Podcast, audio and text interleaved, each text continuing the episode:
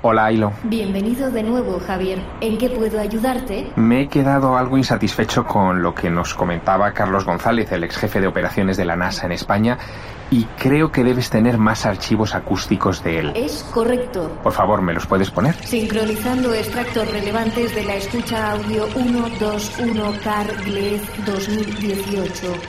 Hola, Carlos. Aquí Ailo desde Voyager. Voyager 3.0. Aquí Carlos. Hola Ailo, me alegro de conectar contigo. A continuación, registraré la cronología de tus vivencias. Eh, yo cuando empecé era técnico de transmisores y receptores.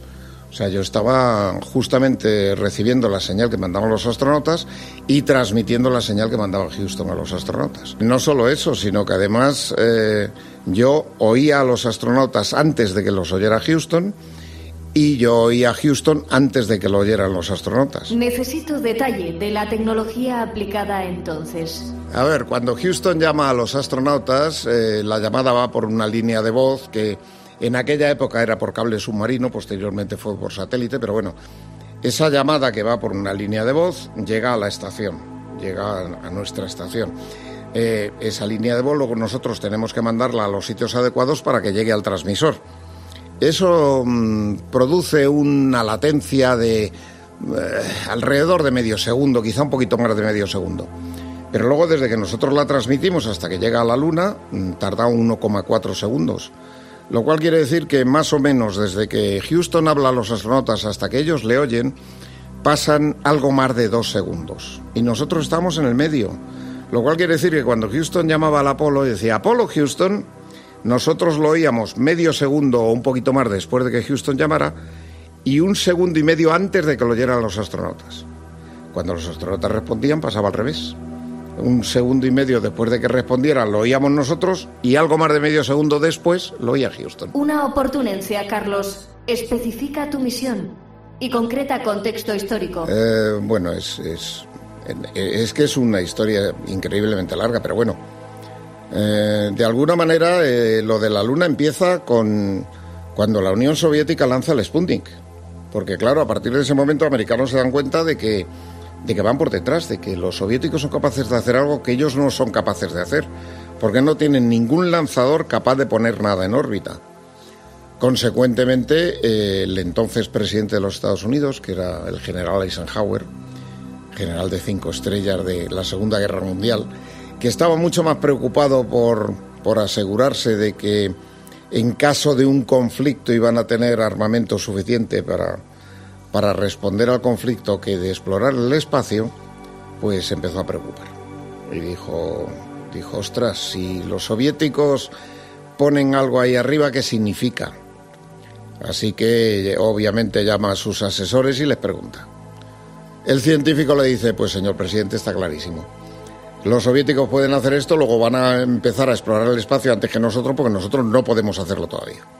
Bueno, pues tampoco me importa mucho. A ver, yo tengo unos misiles fenómenos con unas bombas estupendas, que ellos exploren el espacio, que yo me preocupo de la Tierra. Pero viene el militar y le dice el militar, señor presidente, si los soviéticos son capaces de hacer esto, son capaces de poner 30 bombas nucleares dando vueltas a la Tierra y en un momento dado mm, por lo menos 10 están encima de territorio americano. Lo cual quiere decir que si las dejan caer no nos da tiempo a responder, porque antes de que nuestros misiles se pongan en funcionamiento las bombas caen. Ah, amiga, eso ya eso ya sí que le preocupó al amigo Eisenhower, sobre todo cuando menos de un mes después lanzan a la perrita laica. Pues Eisenhower mandó un acta presidencial al Congreso pidiendo que se creara una administración federal que se encargara de la exploración espacial. Y ahí surge NASA.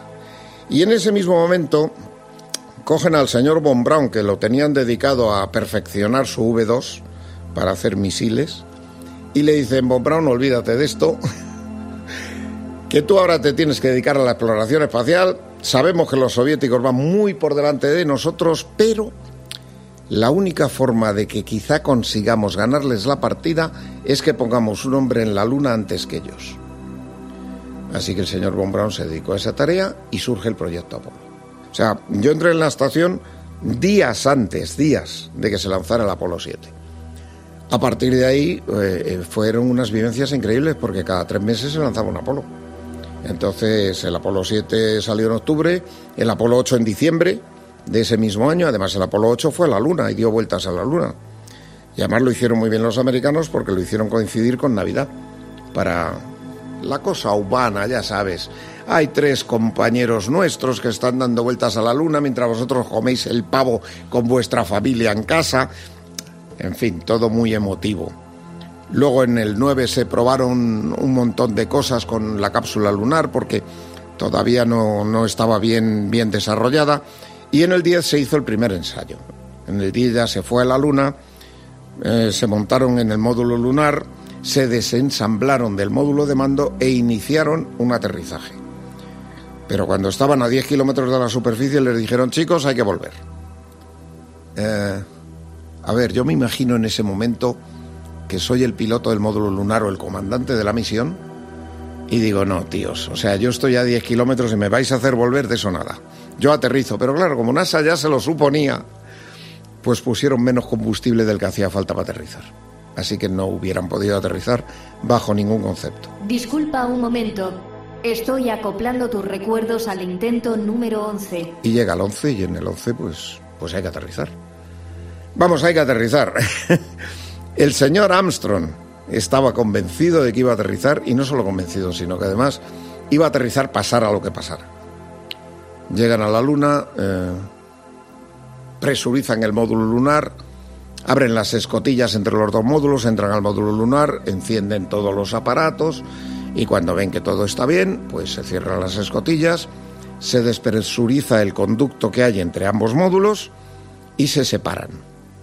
Bueno, pues ahí surge el primer, la primera pequeñísima anomalía.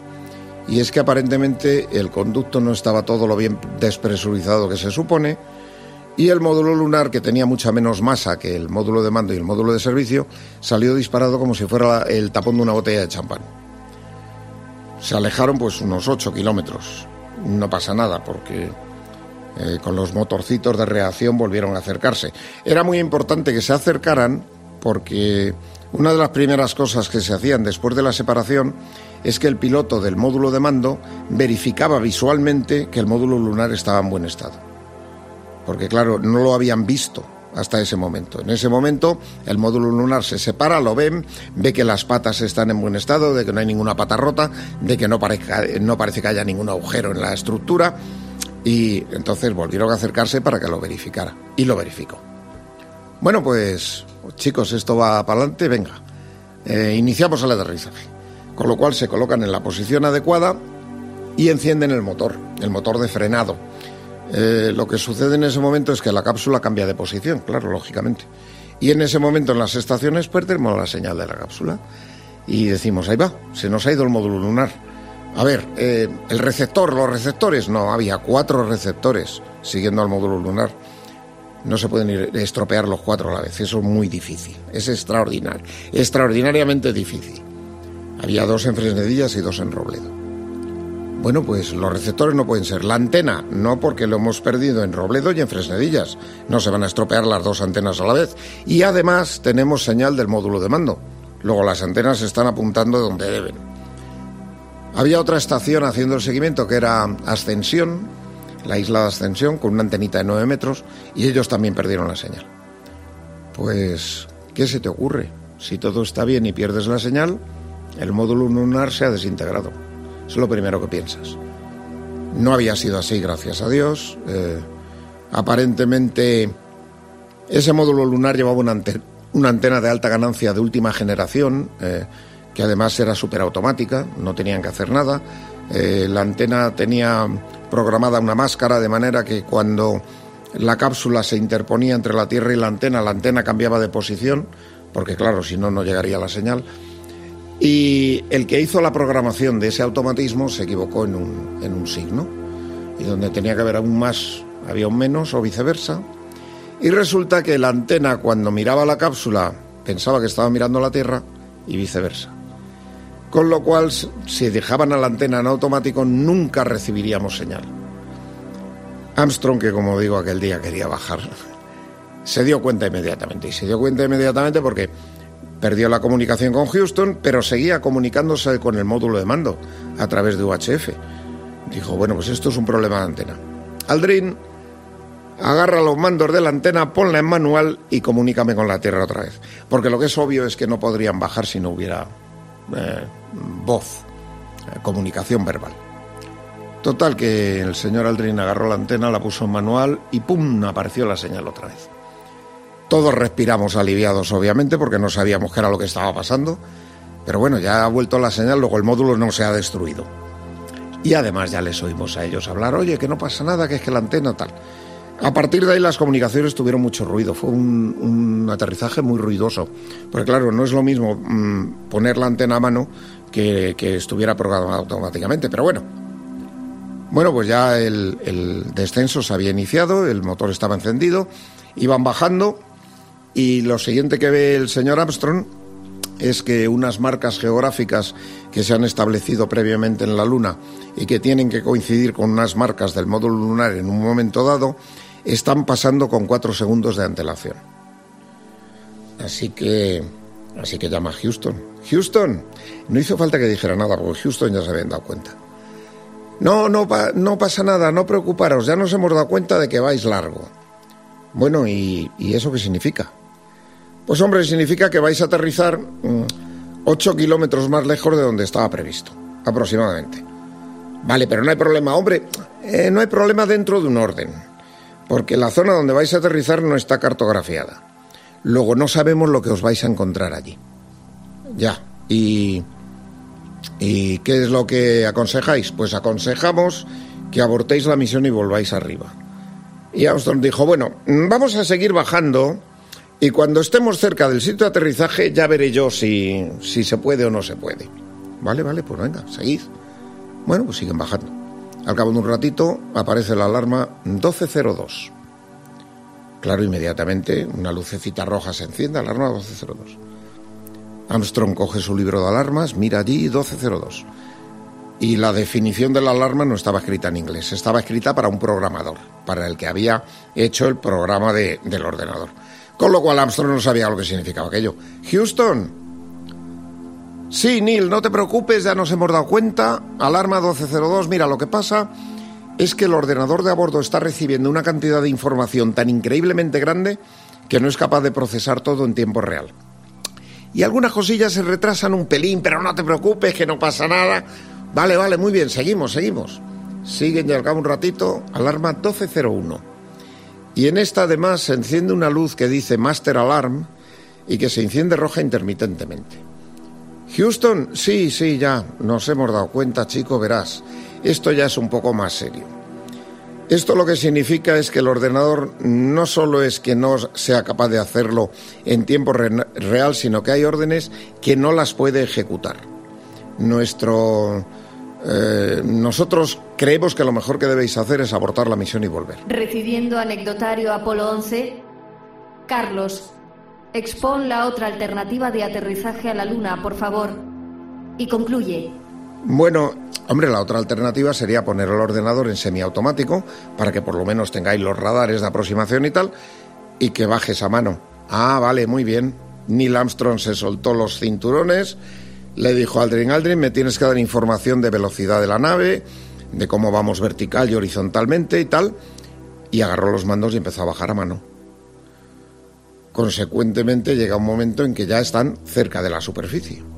Y claro, lo primero que ve Armstrong cerca de la superficie es que hay muchas rocas. Aquello como no era un sitio que no, no se sabía cómo era, uy no, aquí hay muchas rocas, me voy un poco para la derecha, uy no, esto está muy inclinado, mm, si poso la nave igual nos caemos, me voy un poco para la izquierda. Y entonces eh, oímos por la línea de voz, no hubo llamadas ni nada, el, el señor Charlie Duke, que era el que estaba hablando con ellos, pues por la línea de voz les dijo 30 seconds o sea, 30 segundos.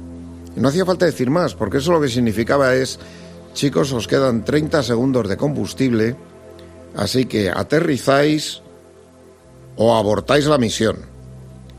Armstrong dijo copio, pero vamos, le daba igual. O sea, él tenía claro que ese día iba a bajar a la luna, pasara lo que pasara.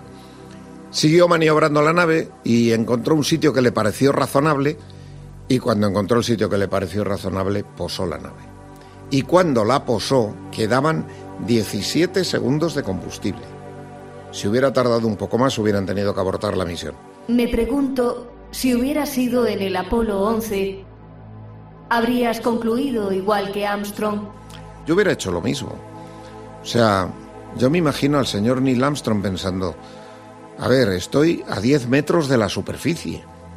Se me acaba el combustible, aborto la misión y vuelvo a la Tierra y voy a ser el pringao que estuvo a 10 metros de la superficie de la Luna y no bajo. No, yo bajo y si muero voy a ser el héroe que murió bajando a la Luna en la primera misión tripulada a la Luna. O sea que yo entendí perfectamente al señor Armstrong. Facilítame la extrapolación del granito para la historia de la humanidad a tu autorreconocimiento. Pues es curioso porque estaba tan preocupado de que mis equipos funcionaran como tenían que funcionar, de que la señal que se recibía era la mejor que se podía recibir y de la que le mandábamos nosotros a ellos era la mejor que se podía mandar, que no mm, me di cuenta verdadera de lo que pasaba hasta que terminó mi turno. Y cuando terminó mi turno y ya no veíamos la luna, y en Houston nos dijeron, chicos, muchas gracias, eh, nos vemos mañana. En ese momento es cuando notas que te tiemblan las piernas y que dices, Dios mío, esto que he hecho hoy es, eh, es un granito de arena, si me apuras, en la historia de la humanidad. Y esto es importantísimo. Y yo soy partícipe o he participado en que el hombre haya puesto un pie en la luna. Y entonces te das cuenta. Y luego durante el trayecto de la estación a casa lo vas pensando, vas pensando, fíjate qué cosa tan increíble, cómo demonios he llegado yo aquí para estar en el sitio donde estoy, en el momento en el que estoy viviendo estos, estos eventos. Obviamente en mi casa mis padres y mis hermanos estaban levantados esperando que yo llegara, sobre todo porque nos íbamos a quedar a ver la retransmisión del, del paseo lunar eh, así que mi madre había preparado unos aperitivillos y tal, y nos sentamos todos alrededor del televisor y me frieron a preguntas, claro. Lo que pasa es que lo mismo que te digo a ti, yo les decía, pues chicos, si es que en aquel momento yo estaba muy preocupado de mi equipo, venga hombre, no me digas tonterías, eh. con el Armstrong bajando a la luna y tú preocupado del equipo, digo, claro, Jolín, imagínate que me falla un receptor a mí. A ver, ¿cómo lo explico? No, en fin. Y bueno, lo vimos y nada, al día siguiente volvimos a la estación y obviamente en la estación ya la cosa era, diferente. Ya allí hablamos todos de lo mismo, que qué maravilla, que qué tal. Y al día siguiente llegamos a la estación justo para coger el despegue que fue otro evento importantísimo que solo lo cogió Madrid, además. ¿Podrías hipotizar un viaje a la Luna con mi tecnología? No, no, está, clarísimo ahí lo que si, si hubieras estado allí, la cosa hubiera sido mucho más fácil. De momento no hubieran surgido aquellas famosas alarmas 1202 y 1201, pero vaya, independientemente de eso, eh, solamente pensando que cuando volaba el transbordador, y fueron muy pocos años después, porque fue en el 81, el transbordador llevaba cinco ordenadores, haciendo los cinco lo mismo, para asegurarse de que, de que había una redundancia absoluta y que mm, durante el proyecto Apolo solo había un ordenador en el módulo de mando y solo había un ordenador en el módulo lunar, cuya capacidad era tan reducida que el del módulo de mando solo valía para hacer navegación, es decir, para ir desde la Tierra a la Luna y volver, y el del módulo lunar solo valía para bajar a la Luna y volver hasta la órbita lunar. Para que os hagáis una idea, un ordenador de casa de los que tienen nuestros hijos tiene un RAM de 6 gigas muy fácil eh, y los modernos bastante más. Y si nos vamos a disco duro, pues la capacidad de disco duro es de, de medio tera o de un tera, o sea, lo que haga falta. Y en cuanto a velocidad de proceso de datos, pues a partir del Pentium 5, pues ya sabes, la, la, velocidad es increíble. En la época en la que Neil Armstrong fue a la Luna, el ordenador tenía de RAM 2048 palabras de 16 bits, o sea, 2048 palabras de 16, un poquito más de 33 K, K de RAM. Y de memoria interna, porque no había discos duros, las memorias internas eran ferritas, o sea, eran anillos de ferrita enroscados con hilo de cobre, pues tenía 36.484 palabras de 16 bits, o sea, 750 K. Eh, cualquier móvil actual tiene mil veces más capacidad de proceso de datos y de memoria que el ordenador que lleva a los hombres a la Luna. ¿Los humanos llegaron a la Luna con tecnología superior a sus recursos? Yo creo que sí. Lo que pasa es que había que hacerlo y había que hacerlo primero para demostrar al mundo de que eran capaces de hacerlo, para cumplir el deseo del presidente Kennedy que había dicho que había que llegar a la Luna en la década de los 60. Tú piensas solamente que el proyecto Apolo hoy en día costaría del orden de 200.000 millones de dólares. Entonces había que ir. Y había que ir y se hizo con la tecnología que se hizo. Hay una cosa curiosa, si, si quisiéramos volver ahora probablemente necesitaríamos una nave como el Saturno V. Es decir, que el Saturno V no lo han mejorado tanto como, como cabría de suponer en, en, en, todos estos años, pero la tecnología de navegación, de ordenadores, de comunicaciones y todo eso sí, eso ha mejorado muchísimo. Empatizando con la escucha de anécdotas del primer viaje humano a la Luna. Bueno, pues hay una, hay una muy interesante, o sea, una vez que están en la Luna, eh, claro, ellos piensan, bueno, fenómeno, ya estamos aquí, salimos.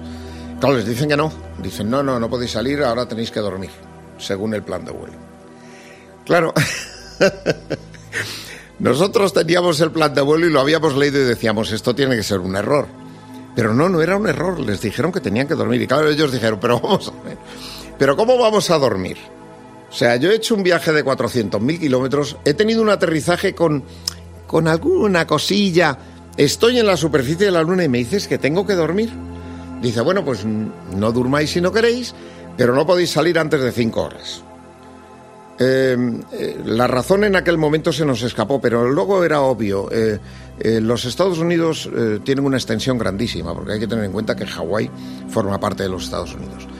Ellos querían que Armstrong pisara la Luna en un momento en que todo el territorio americano estuviera a una hora decente para recibir aquello por televisión y para eso hacía falta esperar cinco horas.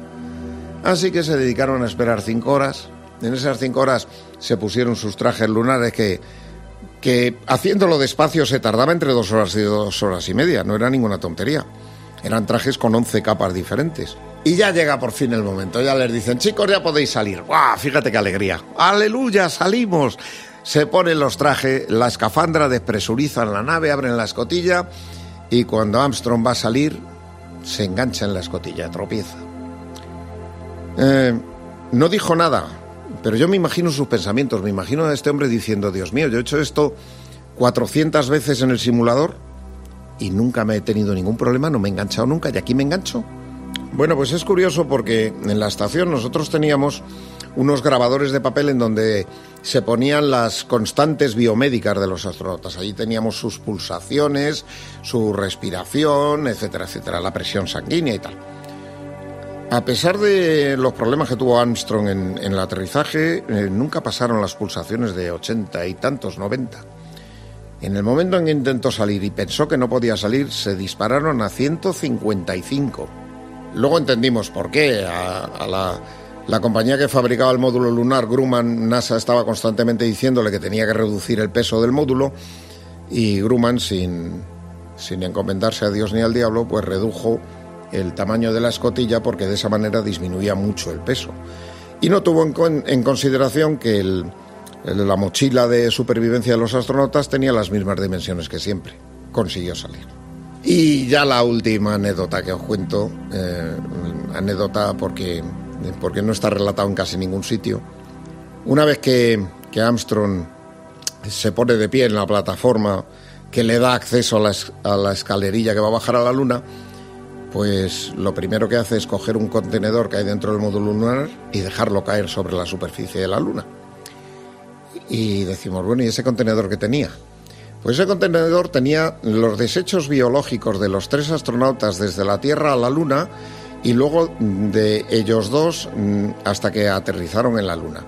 ¿Y por qué se hizo eso? Pues porque había que mm, eliminar el mayor peso superfluo posible. Luego eso se dejó en la Luna. Reconociendo concepto basura espacial.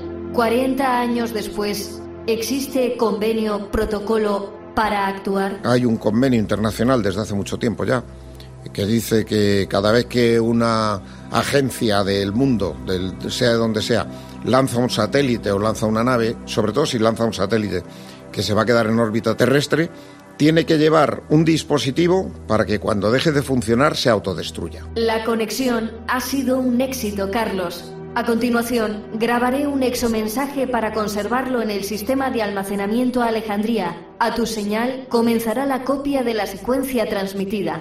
Em, vamos a ver, Ailo, eh, toma nota. Para todos aquellos que oigan esta grabación en el futuro, mm, sobre todo cuando nos encontremos con otras civilizaciones, queridos míos, me alegro mucho de conoceros, pero ya nos veremos en un futuro más lejano. Gracias.